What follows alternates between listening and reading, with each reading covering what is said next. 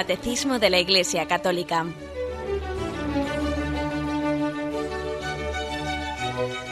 Un programa dirigido por Monseñor José Ignacio Munilla, Obispo de San Sebastián.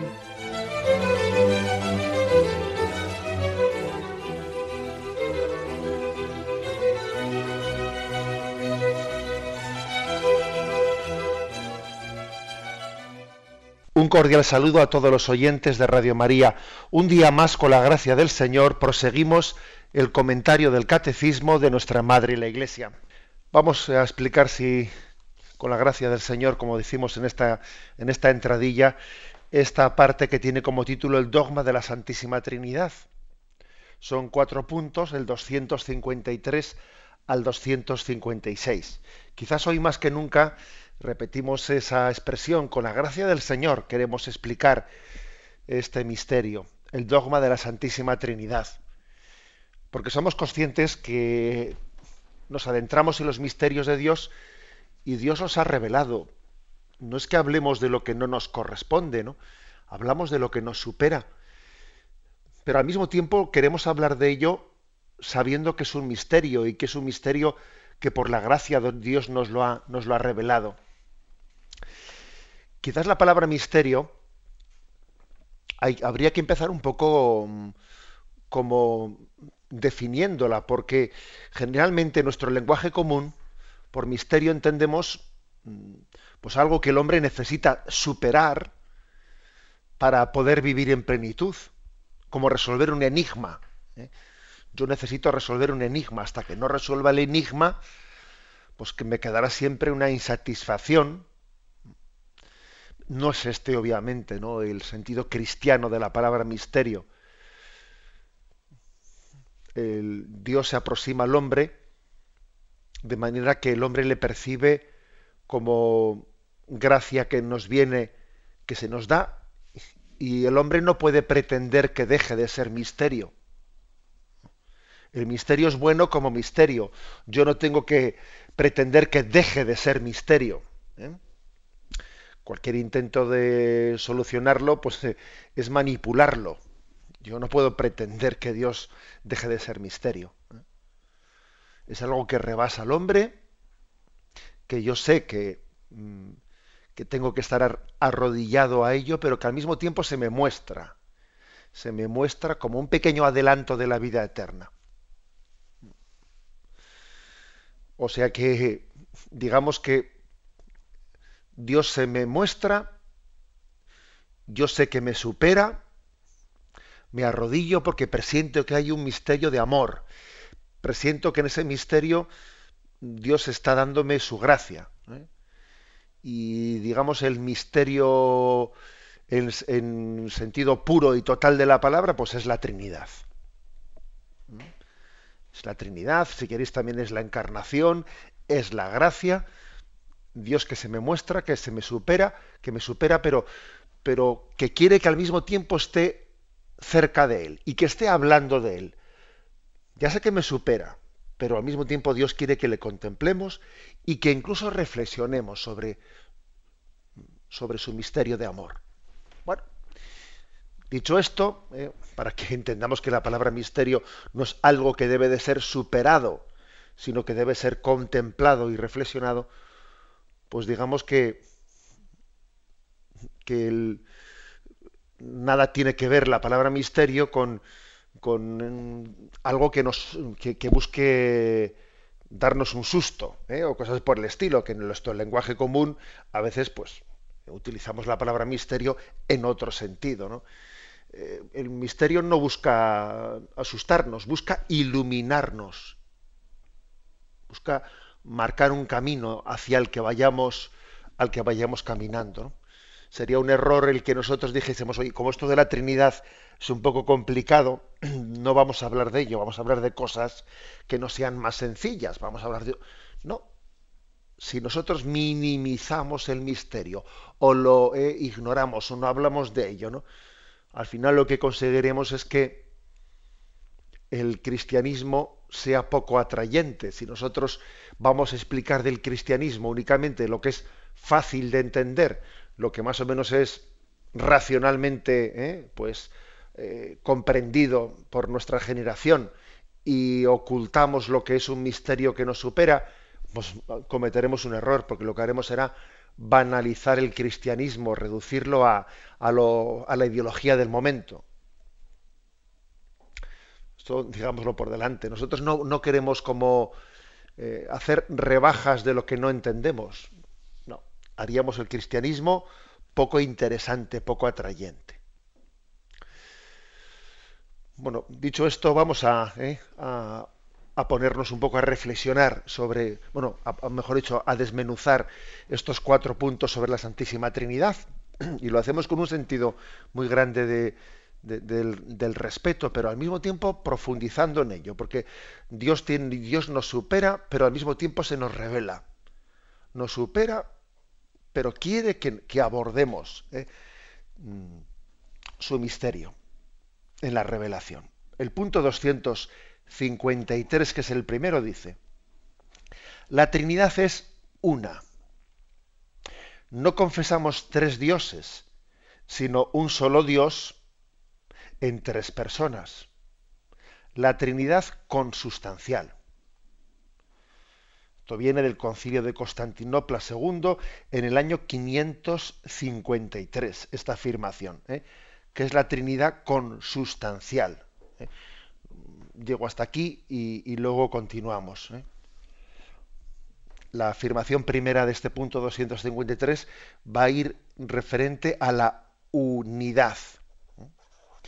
¿Eh? El misterio del cual hemos hablado se caracteriza por afirmar mm, dos puntos que pueden parecer contradictorios. Porque el siguiente punto, si el primero dice que la Trinidad es una, el siguiente va a decir que son distintas entre sí las, eh, eh, las tres personas. Y dice, no, bueno, ¿y cómo se hace compatible eso de que la Trinidad es una y el siguiente punto, el 254, va a decir eh, lo que parece antitético, ¿no? Que es que las personas divinas son realmente distintas entre sí. A ver, ¿en qué quedamos? ¿Son una o son distintas? Las dos cosas. Y precisamente el misterio consiste en afirmar los dos aspectos que pueden parecer incompatibles, pero no son incompatibles. Son como antitéticos, ¿no? Pero, pero en el misterio de Dios son una sola cosa. Ahora nos toca afirmar la primera. Misterio es afirmar dos cosas que, que yo no sé cómo se conjugan, pero que son las dos. Luego yo voy a afirmar una y la otra también. Y ahora me toca afirmar en este primer punto que la Trinidad es una. Y así lo ha dicho la fe cristiana desde siempre, que nosotros no creemos en tres dioses, no, no, creemos en un único Dios. Un único Dios en tres personas. Y la forma de afirmar que es un único Dios es que es la Trinidad consustancial, es decir, Trinidad pero que tiene una sola sustancia, una sola naturaleza. Este término, Trinidad consustancial, es del año 553. ¿eh? Tiene ni más ni menos que 1500 años esta expresión. Luego no, como a veces ocurre, ¿no? por parte de algunos teólogos, etcétera, no ridiculicemos en absoluto esta fórmula en la que la tradición de la Iglesia sintió que este misterio estaba bien expresado. Digo eso de, de ciertas escuelas teológicas o filosóficas porque está como muy de moda decir, no, es que no se puede hablar de hablar con esos términos que hoy en día no le dicen nada a la gente. Mire, vamos a ver, pues eduquémonos. También cuando uno va a estudiar informática se educa en un tipo de, lenguaje, ¿no? Y eso nos parece normalísimo, ¿no? Que, que, para estudiar química o para, o para aproximarse a, pues a, cualquier, a cualquier realidad, como puede ser eh, puesto el caso de la informática o de lo que sea, pues uno se familiariza con, algunos términos. Bueno, pues qué menos se nos puede pedir a nosotros que familiarizarnos, ¿no? Para estudiar teología con algún término. Entonces, miremos cómo cuando la Iglesia se puso a reflexionar sobre su fe, utilizó términos como este. Mm, Dios es la Trinidad consustancial, es decir, son tres personas pero participando de una misma sustancia, consustancial, la misma naturaleza. Sigue diciendo este punto, las personas divinas no se reparten la única divinidad, sino que cada una de ellas es enteramente Dios. Sería un error pensar, la Trinidad, pues bueno, pues el Padre coge un tercio de la divinidad, el Hijo otro tercio y el Espíritu Santo otro tercio. No. Eso es lo contrario a consustancial. O sea, consustancial quiere decir que el Padre tiene totalmente ¿eh? la naturaleza de ser de ser Dios, el Hijo totalmente la naturaleza de ser Dios y el Espíritu Santo totalmente. No se reparten la divinidad, sino que la comparten, que es distinto. Bueno, aquí viene una formulación del concilio de Toledo, el concilio undécimo de Toledo, en el año 675 lo formularon de la siguiente eh, forma. El Padre es lo mismo que es el Hijo. Tiene la misma naturaleza que tiene el Hijo. El Hijo lo mismo que es el Padre. Y el Padre y el Hijo lo mismo que el Espíritu Santo. Es decir, un solo Dios por naturaleza.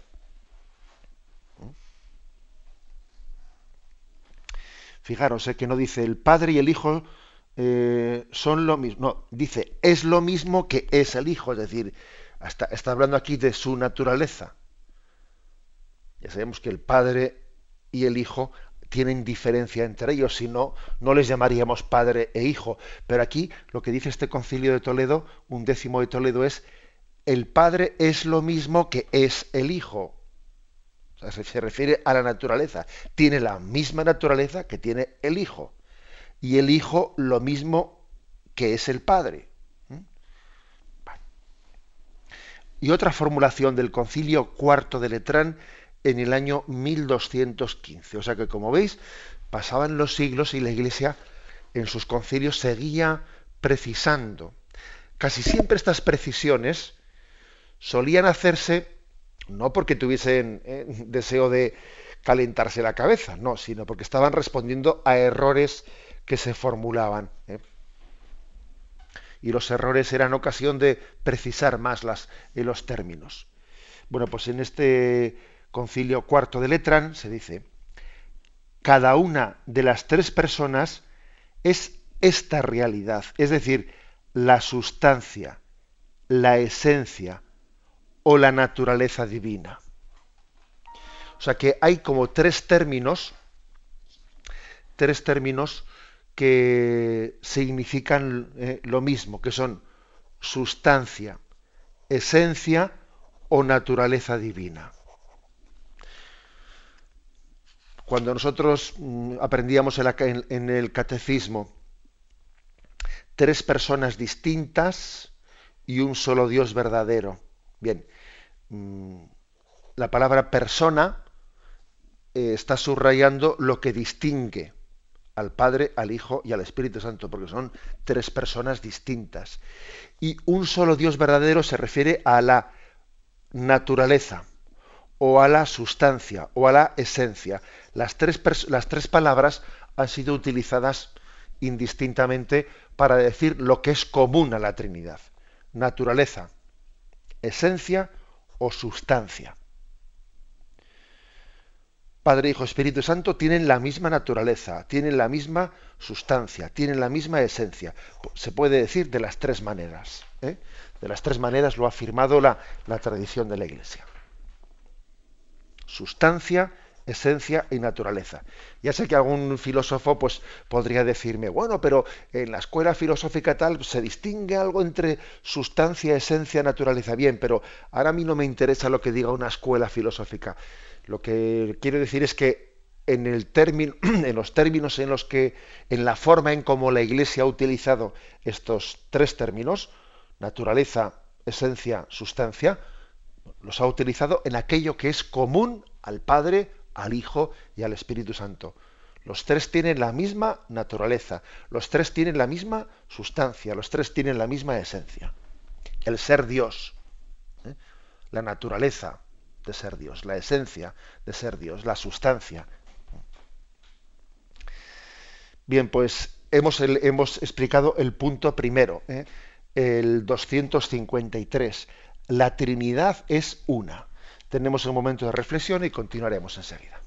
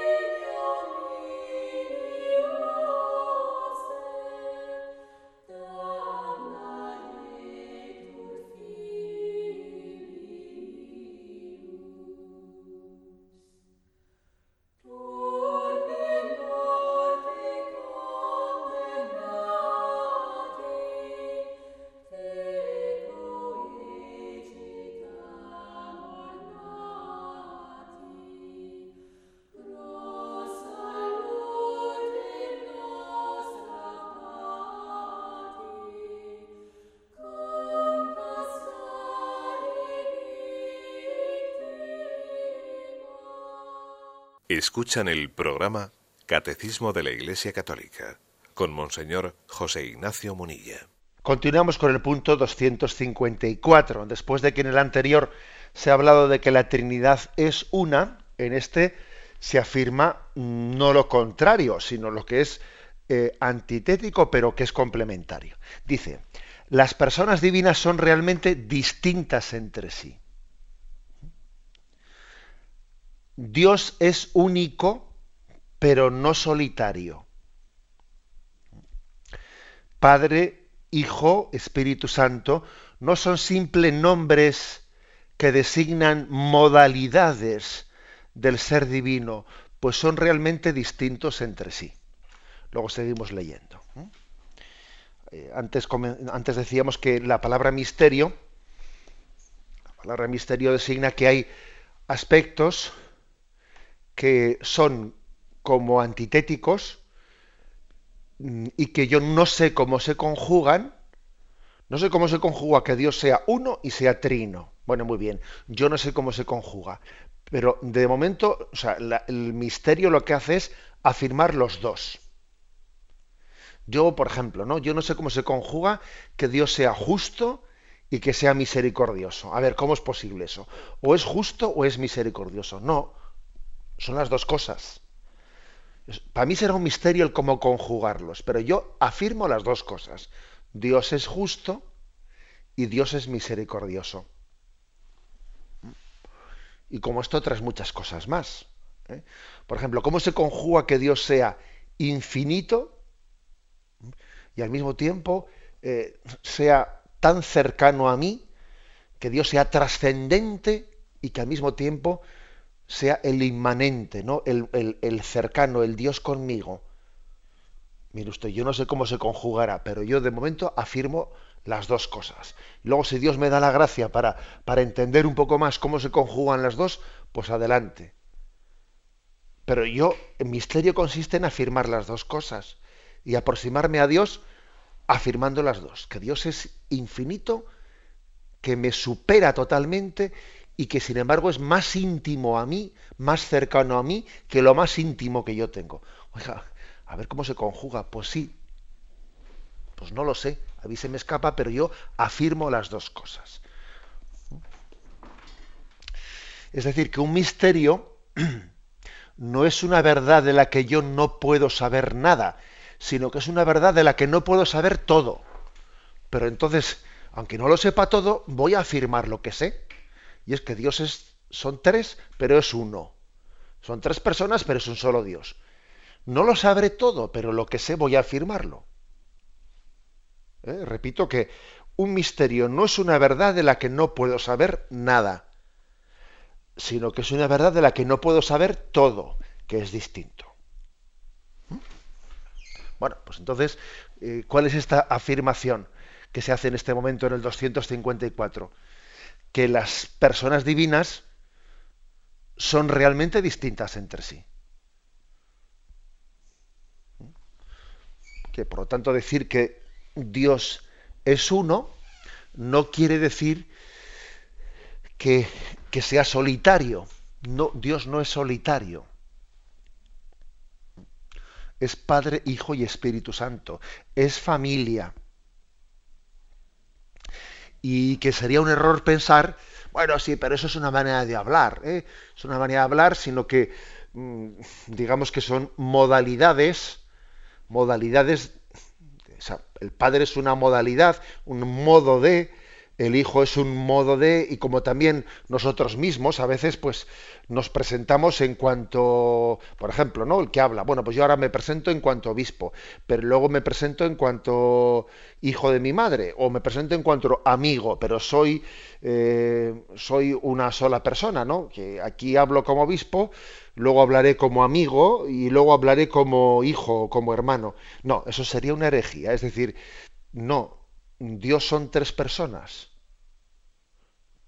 No es que sea una persona que ahora habla en cuanto padre, luego eh, en cuanto hijo. E, eso de las modalidades ha sido explícitamente rechazado como una falsedad, como una herejía. Luego, luego no luego existe verdaderamente una distinción de personalidad entre el Padre, el Hijo y el Espíritu Santo. No son solamente nombres para designar modos de presentarse la misma persona. ¿eh? No, Señor, eso la Iglesia lo ha rechazado. El Padre es realmente distinto del Hijo y es realmente distinto del Espíritu Santo y etcétera.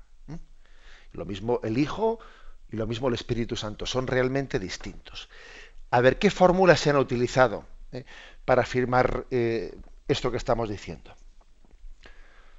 En el concilio de Toledo, el undécimo al que antes nos hemos referido, del año 675, dice, el que es el Hijo no es el Padre, y el que es el Padre no es el Hijo ni el Espíritu Santo el que es el Padre o el Hijo. Luego, hay una personalidad distinta, ¿eh? aunque tengan, como hemos dicho antes, la misma naturaleza, la misma sustancia, la misma esencia, pero hay una real distinción entre ellos. ¿eh? El ejemplo que os he puesto sobre por qué rechazamos las modalidades, creo que es un ejemplo que puede, ¿eh? que puede mm, iluminarnos. He puesto el ejemplo ese de que, por ejemplo, que quien nos habla, aquí habla bajo la modalidad de obispo y, luego, lógicamente, cuando está con su madre, pues hablará bajo la modalidad de ser hijo de, y cuando está con un amigo, hablará bajo la modalidad de ser amigo de, pero es la misma persona, es José Ignacio. Eso no sirve para explicar la Trinidad. Eso la Iglesia lo ha rechazado. No, mire usted, o sea, no es que sea la misma persona que ahora aparezco como padre. Ah, no, no, son realmente tres personas. Padre, Hijo y Espíritu Santo. ¿Mm?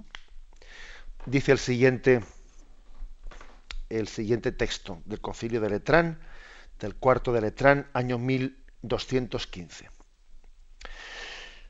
Vamos a ver, el texto es el siguiente.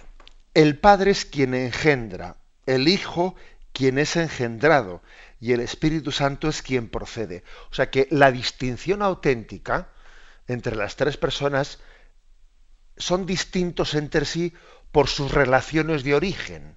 Por las relaciones de origen que tienen Padre, Hijo y Espíritu Santo son distintos. El Padre es quien engendra, el Hijo es quien es engendrado y el Espíritu Santo es quien procede.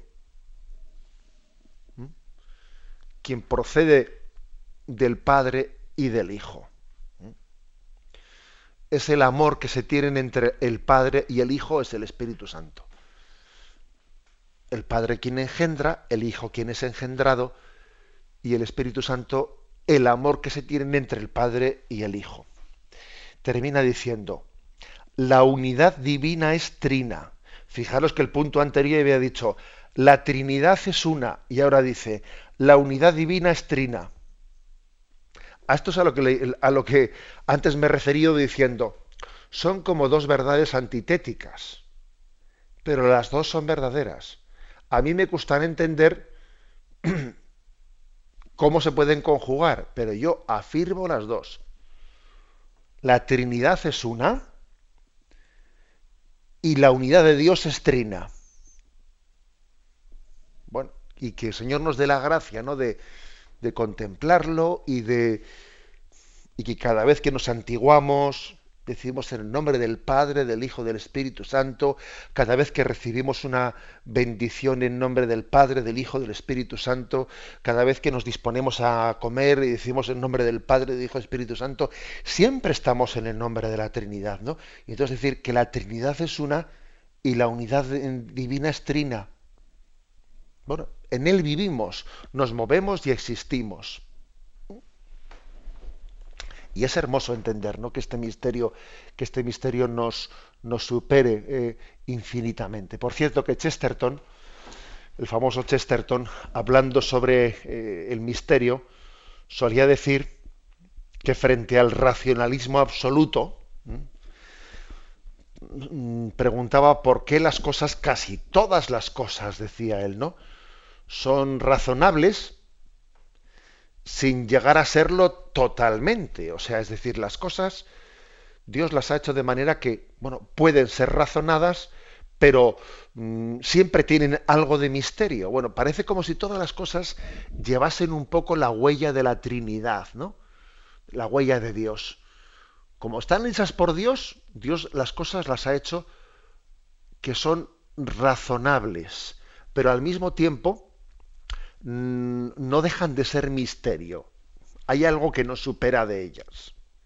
Y, lo que Chesterton dice es que en todo lo que el hombre investiga, en todo lo que el hombre profundiza, las cosas eh, son razonables, pero mm, mm, guardando algo de misterio, no total, totalmente razonables, ¿no? Son algo que me superan. Entonces Chesterton viene a decir, es que parece que Dios está presente en todas las cosas, porque con Dios pasa lo mismo, ¿eh? que Dios es conocible por la, por la inteligencia humana, pero al mismo tiempo me supera. Toda la creación le pasa lo mismo. Cuando uno investiga la creación, investiga el universo, coge coge el telescopio, coge el microscopio, en todo lo que ve, ve algo que Dios nos ha permitido conocer, pero que al mismo tiempo tiene algo de misterio que te supera. ¿Mm? Es como si todo llevase impreso la huella de la Trinidad, que puede ser conocida porque se ha revelado, pero que al mismo tiempo me, trasciende. ¿eh? Repetimos lo que hemos dicho, la Trinidad es una y la unidad divina es trina. Tenemos un momento de reflexión y continuamos enseguida.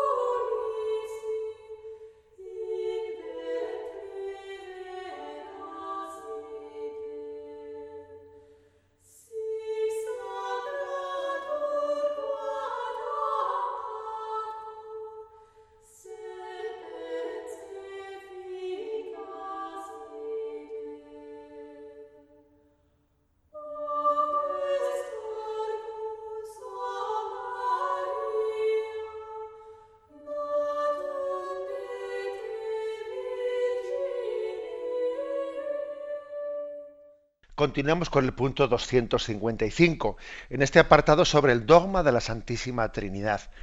Un misterio que es mm, descrito de la siguiente forma por el Catecismo. El primer punto, 253, decía la Trinidad es una. El siguiente punto, la unidad divina es trina. Y ahora el 255 dice, las personas divinas son relativas unas a otras. O sea que si el Padre, el Hijo el Espíritu Santo son distintos por las relaciones que tienen entre sí. Bueno, pues ahora la, formulación es esta. Las personas divinas son relativas unas a otra. La palabra relativas viene no de relativismo, no, sino viene que hacen relación una a la otra. ¿eh? Dice así, la distinción real de las personas entre sí, porque no divide, no divide la unidad divina reside únicamente en las relaciones que las refieren unas a otras. ¿Mm? Es decir, que el Padre, el Hijo, el Espíritu Santo no divide. ¿eh? El hecho de que sean tres no quiere decir que Dios esté partido, o sea, que sea un tercio de Dios cada uno. No, cada uno es plenamente Dios. Y entonces, ¿en qué se distinguen las tres personas? Si cada una de ellas es plenamente Dios. Bueno, pues el catecismo responde, eh, en las relaciones que tienen entre sí. Y lo describe de la siguiente forma. Eh, la, primera, mm, la primera formulación es del año 675 y es del concilio undécimo de Toledo. Y dice, en los nombres relativos de las personas, el Padre es referido al Hijo. El Hijo lo es al Padre. El Espíritu Santo lo es a los dos. Sin embargo, cuando se habla de estas tres personas considerando las relaciones, se cree en una sola naturaleza o sustancia. Bueno, a mí me ha parecido propio, me ha parecido un conveniente o necesario decir que, para entender este apartado, mm, que decir que las personas son relativas unas a otras, eh, nosotros a veces el término mm, relativo lo solemos utilizar hoy en día mucho por el relativismo. Eh, quitémonos eso de la cabeza para no liar las cosas, eh, para no confundir cosas. Aquí estamos hablando de mm, que es relativo a, quiere decir que tiene referencia a, y el padre es padre porque tiene un hijo, y el hijo es hijo porque, porque viene del padre. Una vez os he hecho esa especie aquí pequeño, de pequeño juego jerolífico, ¿qué es antes, el padre o el hijo? Y alguno suele picar y suele decir, antes es el padre. Pues no, ¿eh? el padre y el hijo son al mismo tiempo, porque el padre comenzó a ser padre cuando, cuando, em, cuando, desde el momento que tiene hijo, si, si no antes de ser hijo no, no, no le podíamos llamar padre. Luego, padre e hijo son al mismo tiempo, son desde toda la eternidad. Porque ser padre se refiere el tener una relación con respecto al hijo. Y ser hijo se refiere a tener una relación con respecto al padre. Bueno, por eso se dice que las tres personas de la Trinidad, cada una se explica por su relación con el Padre, por su relación con el Hijo, el Hijo por su relación con el Padre, y el Hijo y el Espíritu Santo que lo es de los dos. La relación que tienen entre el Padre y el Hijo, ese amor que se tienen entre uno y otro, es el Espíritu Santo. Continúa diciendo el catecismo, en efecto, todo es uno en ellos, donde no existe oposición de relación. Esto lo dijo el concilio de Florencia en el año 1442. No existe oposición, no. A causa de esta unidad, el Padre está todo en el Hijo y todo en el Espíritu Santo. El Hijo está todo en el Padre todo en el Espíritu Santo. Y el Espíritu Santo está todo en el Padre y todo en el Hijo.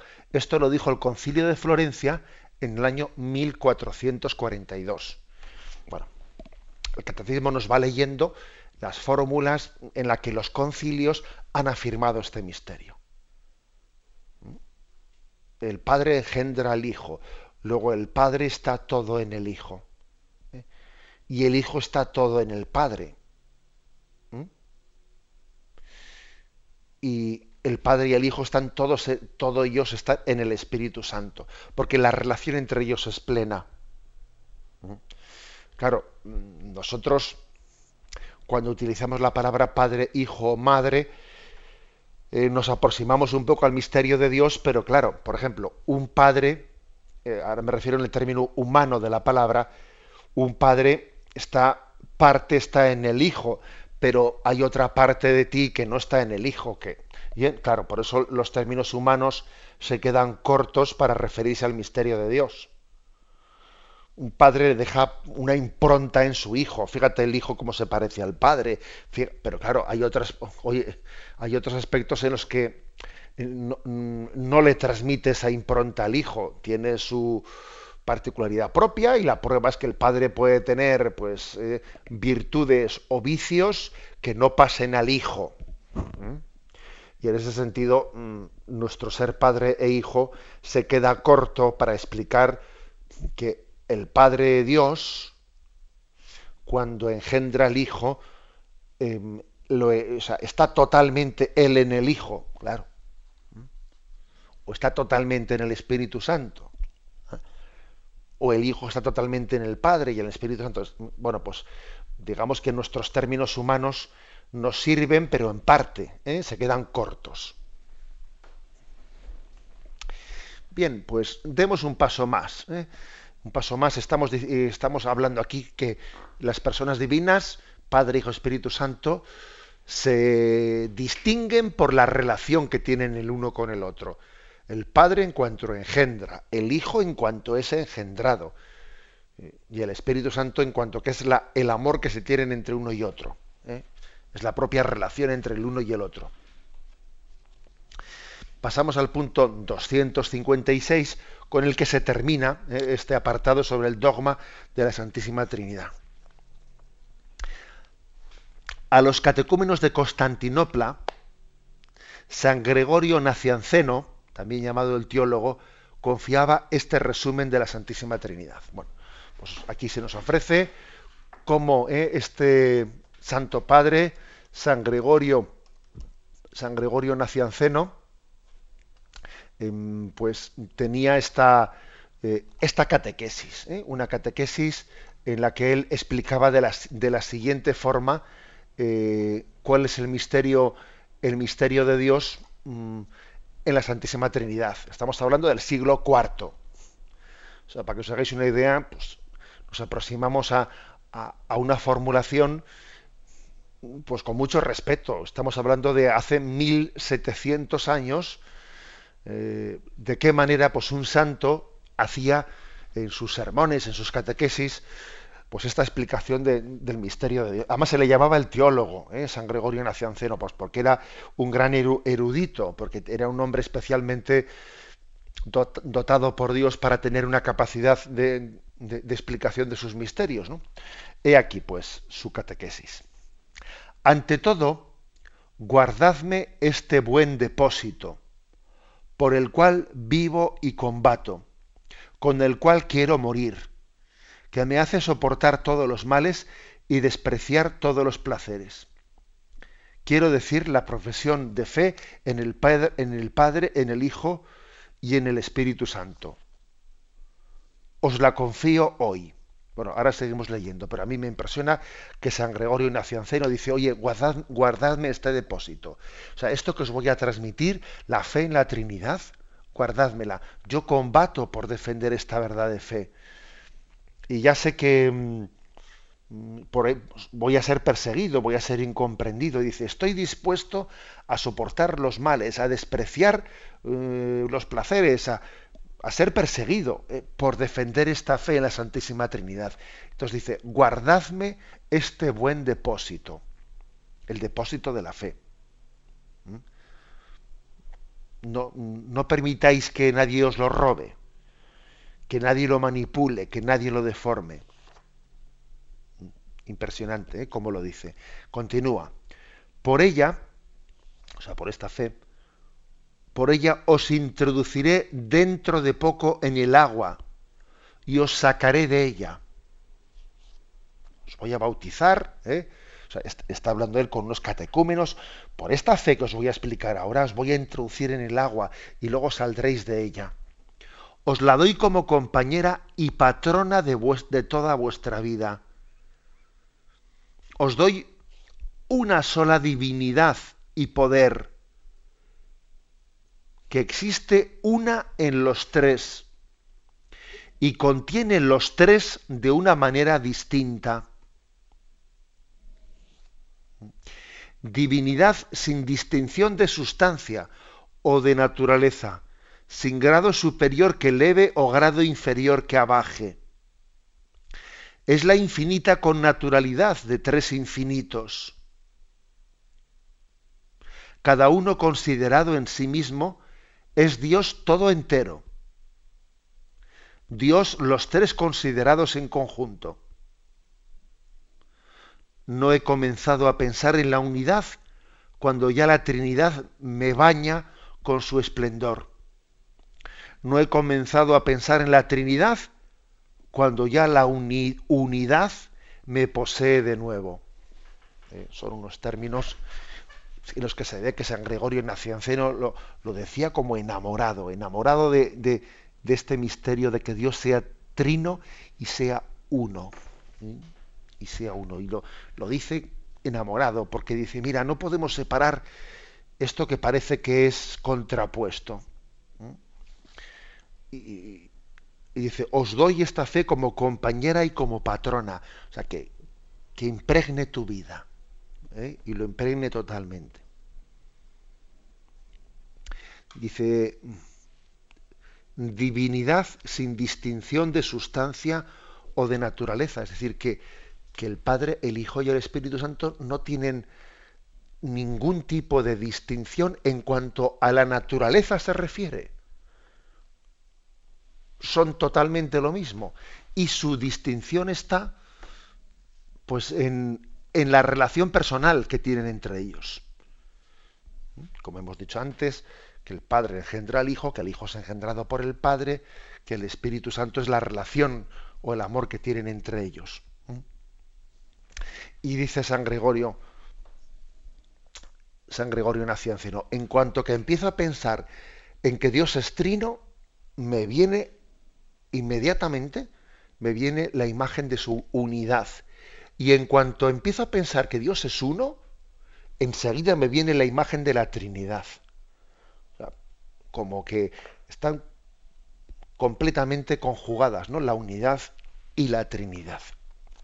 Bien, lo dejamos aquí, ¿eh? después de haber completado con estos cuatro puntos, del 253 al 256, pues el apartado que tiene como título El dogma de la Santísima Trinidad. Damos paso a la intervención de los oyentes. Podéis llamar para formular vuestras preguntas al teléfono 917 107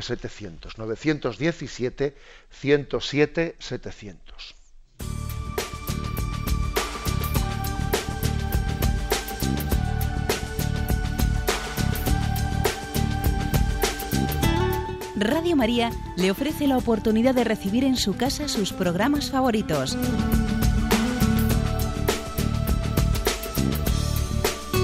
Ahora lo puede hacer a través de nuestra página web www.radiomaria.es o bien llamándonos al 902 500 518. 902 500 518. Pídanos el programa que más le interesa en cualquiera de sus emisiones, especificando el día y la hora que lo ha escuchado. Solo nos tiene que decir si lo quiere en CD de audio o CD o DVD en MP3. Haga su solicitud en el 902 500 518 y en www.radiomaria.es. Radio María, más cerca de usted.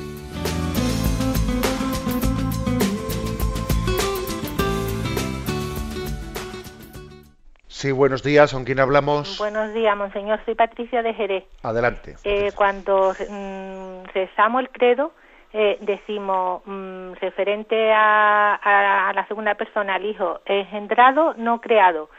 Eh, me gustaría que usted me lo explicara porque mm, también me pongo a pensar de que si la segunda persona, Jesucristo, eh, también es, vamos, que siempre ha, existido, pues no entiendo cuando rezamos decimos esto, engendrado no creado, de la misma naturaleza que el Padre, pero engendrado no creado, eso es lo que me gustaría que usted me explicara. De acuerdo. Vamos a ver, eh, si Jesús hubiese sido creado, como hemos sido nosotros creados, pues entonces obviamente hubiese habido un tiempo en el que Jesús no hubiese existido porque la creación es un acto que tiene un tiempo y un lugar. ¿eh? Entonces, si Jesús ha sido creado, hubiese habido un antes de Jesús, ¿no? Como ha habido un antes de nosotros, un antes de que el mundo fuese creado. Pero es que, pero es que Jesús, la segunda persona de la Santísima Trinidad, es tan eterno como el Padre. No hubo un tiempo antes de Jesús como no ha habido un tiempo antes del Padre. Por eso no ha sido creado. ¿eh? La palabra creación hace referencia a un punto en el que comenzó. Pero es que la palabra engendrado no, no, hace referencia a un punto. O sea, es decir, quiere decir que siempre el Hijo ha sido engendrado y siempre el Padre ha sido engendrador. Es un poco lo que he dicho yo antes. ¿Qué es antes, el Padre o el Hijo? No, mi usted, no piquemos en, eh, el acertijo, no, no caigamos en decir que es antes el Padre. No, porque el Padre, uno no puede ser Padre sin, sin el Hijo, y uno no puede ser Hijo sin el Padre. Luego el Padre, desde, como es eterno, desde toda la eternidad, ha sido engendrando al Hijo. Y el Hijo, como es eterno, desde toda la eternidad ha sido engendrado por el Padre. Por eso se dice en el credo, engendrado no creado. ¿Mm? Lo que ha sido creada ha sido la naturaleza humana de Jesús, pero su, su divinidad, la persona divina del Verbo, desde toda la eternidad ha sido engendrada por el Padre. ¿Mm? Bien, damos paso a un siguiente oyente. Buenos días. Hola, buenos días, padre. buenos días, le escuchamos. Eh, pues mire, para mí quería ver su opinión sobre la idea que tengo yo sobre la Santísima Trinidad y es eh, una imagen de, del matrimonio entre el amor que tiene eh, el marido hacia la mujer y la mujer que tiene hacia su marido y fruto de este amor es el, es el fruto su hijo, que sería el Espíritu Santo. Pues nada, muchas gracias. Bien, vamos a ver. Mm, es una imagen que, como bien has dicho, a ti te puede ayudar, bien, eh, está bien que en la medida en que te ayude te sirvas de ella, pero también ten en cuenta que no es una imagen eh, que la tradición haya utilizado. digamos, no, no, no, no, nos hemos referido a la imagen de Jesucristo como, perdón, del Espíritu Santo como, como hijo. No, la imagen del hijo eh, la palabra hijo se la hemos aplicado al verbo, no al Espíritu Santo. ¿Eh? En todo caso, a veces al, Espíritu Santo se le ha aplicado la imagen de esposo, ¿eh? por ejemplo, a la Virgen María, y se, le ha dicho hija, mm, hija del Padre, madre del Hijo, esposa del Espíritu Santo. Bien, pero a ninguno de nosotros se nos podría decir nosotros sí somos hijos del Padre, pero ninguno de nosotros es madre del Hijo, solamente María lo es. ¿eh? Mm, esposa del Espíritu Santo. Hombre, todos también tenemos que tener esa responsabilidad con el Espíritu Santo, con Jesucristo. O sea, ¿qué quiere decirte con todo esto? Que mm, si en la medida en que te pueda servir una imagen, bueno, sírvete de ella, pero no hagas un absoluto de la imagen. ¿Sabes? Porque Dios está muy por encima de nuestras imágenes esa imagen que se ha utilizado, mm, bueno, pues la tradición no la utiliza y tiene sus carencias, como te he hecho ver un poco también en, esos términos que, te he utilizado, ¿no? Mm, el Espíritu Santo no, no, tiene, nunca es referido como hijo del Padre, eh, mm, hijo del Padre y del Verbo, no. la verdad es que en la tradición eso no se dice. Ni tampoco se dice que el Padre y el Espíritu Santo como esposo y esposa tengan al Hijo. Es que nosotros estamos hechos a imagen de la Trinidad, pero la imagen, la Trinidad no está hecha a imagen de nosotros. Luego, los ejemplos que utilizamos mm, hay que tener mucha prudencia a la hora de aplicarlos a Dios. La medida que te sirva, adelante, pero tú ten en cuenta que, que se queda muy corto ese ejemplo y otros que se te ocurran. Damos paso a un siguiente oyente. Buenos días. Hola, buenos días. Sí, adelante. Eh, monseñor, buenos días. Mire, no es referente hoy el, lo que habla del, de la Trinidad. Santo, de, la Trinidad.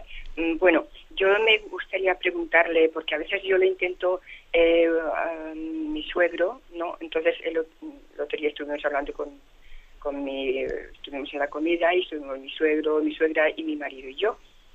Y tuvimos una conversación referente, bueno, pues a Dios y tal, y también salió la conversación de, la confesión. Mm, y yo le dije, digo, que la confesión, pues, es, es una, una gracia, bueno, que, que, que nos da el Señor y Él mismo, pues, pues que nos perdona.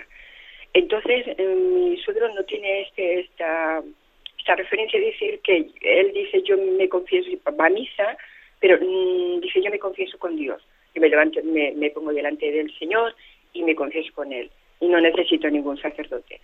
Y entonces yo intento decirle que el Señor está en el sacerdote, está, está Él, aunque nosotros no lo veamos, y nos da la gracia, pero Él no, no, no le entiende. Y yo, pues claro, no sé cómo explicárselo, y tanto a mi marido también dice que Él no, que Él, mm, para confesar a un sacerdote, dice, yo tengo un pacto con, con Dios, dice, no sé, a su manera, dice, yo creo, pero a mi manera. Y entonces yo digo, le pido al Señor que, que, me ayude o que Él ayude a ellos o a nosotros, en realidad a mí también para yo poder explicar. De acuerdo. Pero no, solamente era eso, Padre. Bien, muchísimas gracias. Muchísimas gracias. Vamos a ver, yo, eh, esa es una frase que la hemos oído, yo creo que todos mucho, ¿no? Yo me confieso con Dios, mm, yo creo, pero a mi manera, etcétera. En primer lugar, yo haría caer en cuenta de la contradicción que solemos tener de reconocer unos sacramentos de Dios y no otros, ¿no? ¿Por qué digo yo yo me confieso a mi manera y no digo yo me bautizo a mi manera? Porque seguro que su suegro se habrá bautizado y su suegro también bautizó a sus hijos. Entonces, ¿por qué él sí reconoció al sacerdote como un ministro de Dios para bautizar y no para confesar?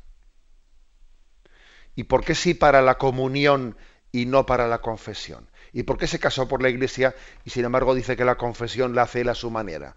es decir, que es una contradicción. Eh, el, reconocer un sacramento sí y otro sacramento no. Pero. ¿Eso por qué? Eh, es que los sacramentos los aceptamos a la carta. ¿Mm?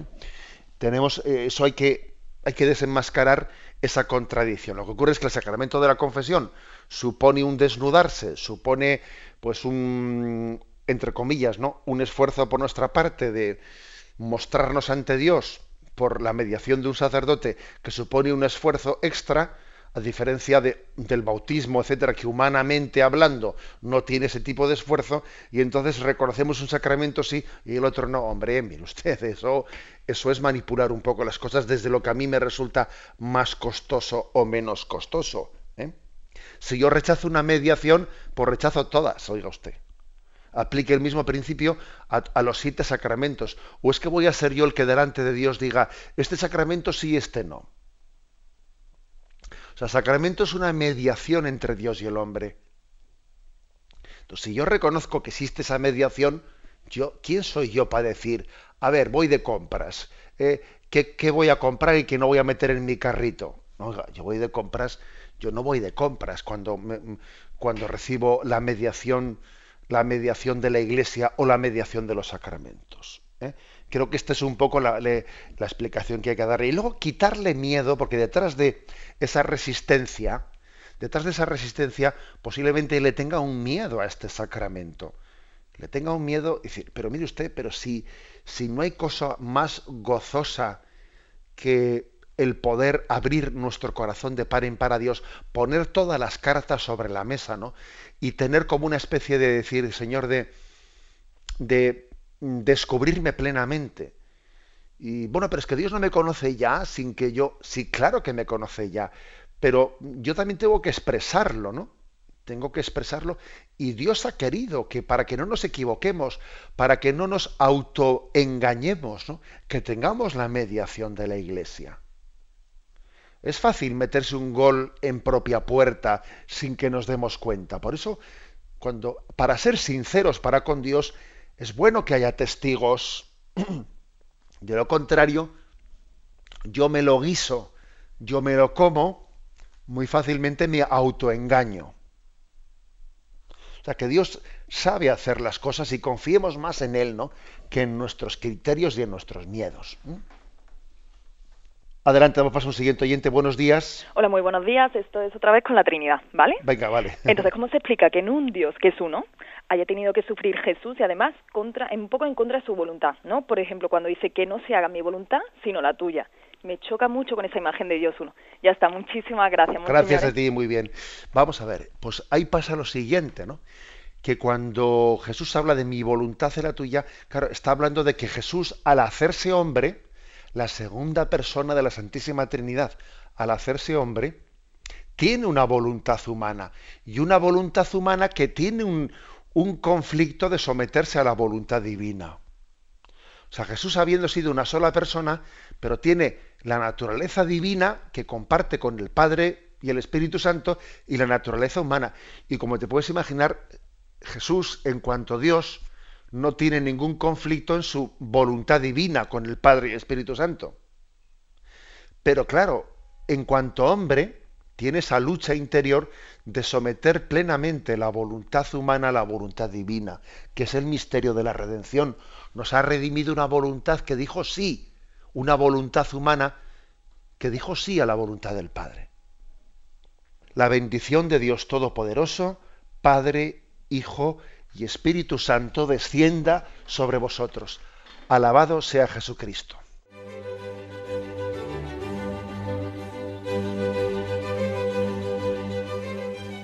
Finaliza el Catecismo de la Iglesia Católica, un programa dirigido por Monseñor José Ignacio Munilla, obispo de San Sebastián.